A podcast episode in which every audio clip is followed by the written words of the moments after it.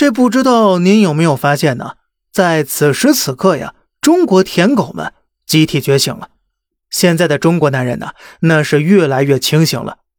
各位有没有注意到一个特别特殊的现象啊？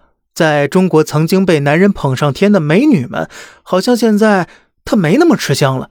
你看过去的直播间呢，美女主播随便撒个娇、卖个萌，说句拜托拜托我爱你啊，那榜一大哥就一掷千金呢。可是现在呢，不少主播的收入啊，早已暴跌九成以上了。这网红的日子啊，已经不好过了。那漂亮女星啊，也是很惨的。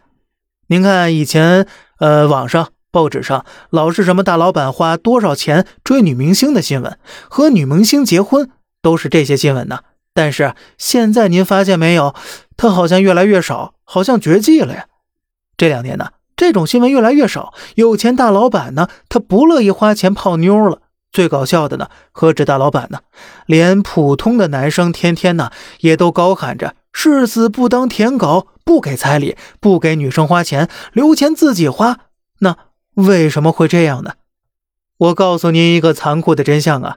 这是因为现在咱们国家乃至全世界美人们的这通胀泡沫已经彻底破碎了。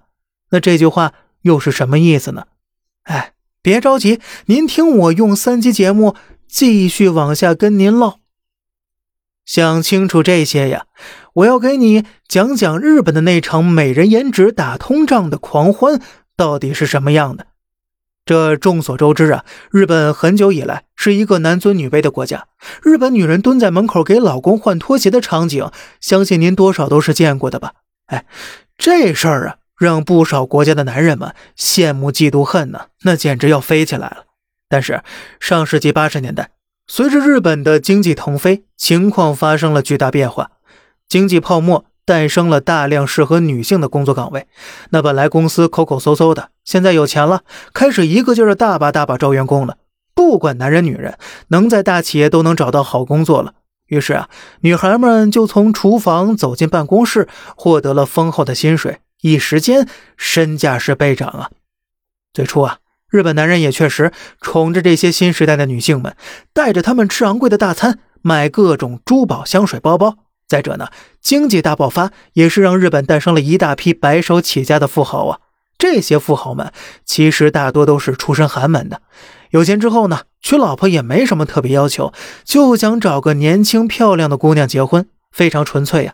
所以啊，这更是让不少日本当时的女性借此鱼跃龙门，嫁给有钱人，那更是一夜暴富啊。那么呢？这些乘着时代浪潮的弄潮儿女孩们，后来又发生了什么呢？咱们下期呀，接着往下聊。